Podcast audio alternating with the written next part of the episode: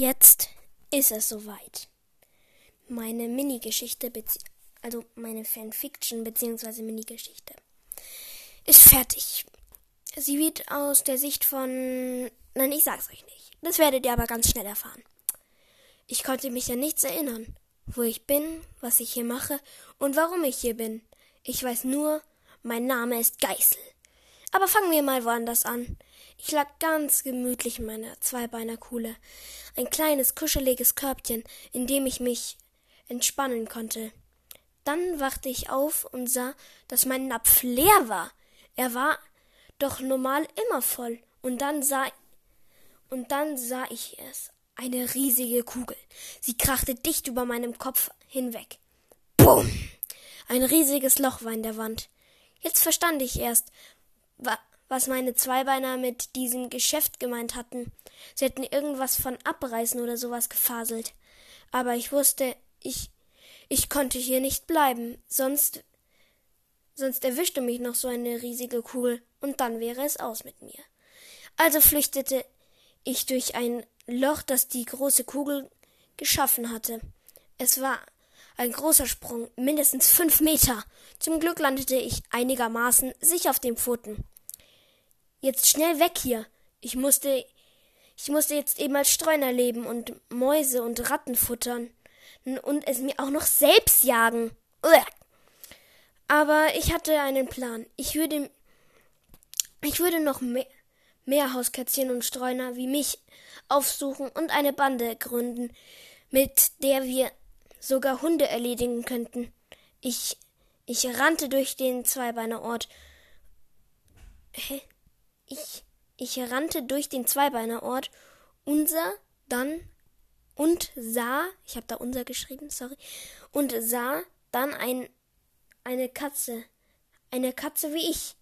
Sie war auch ein Streuner, eine riesige, breitschultrige, muskelge, eine riesiger, breitschultriger, muskelbepackter Kater mit schwarz-weißem Fell. Ich, spra ich sprach ihn an und sagte, bist du auch ein Streuner? Wer will das wissen? antwortete er nicht gerade freundlich. Ich antwortete ihm Ich meine Zweibeiner haben mich Kurzer genannt. Ich habe mich selbst benannt, nachdem meine Zweibeiner gestorben sind. Ich heiße Knochen. Okay, da, dann heiße ich Geißel, war meine Antwort darauf. Könntest du dir vorstellen, mit mir eine Bande zu, zu gründen, die aus Hauskätzchen und Streunern besteht. Wir könnten sogar Hunde besiegen und ihre Zähne als verstärkte Krallen nutzen. Wir wären unaufhaltsam. Eigentlich eine gute Idee. Nach ein paar Wochen hatten wir genug Mitglieder, um unsere Bande in einen Clan zu verwandeln. Unser Unterschlupf war jetzt eine Turnhalle, in, in der genug Ratten und Mäuse drin waren, um sie zu verspeisen und den Clan zu ernähren.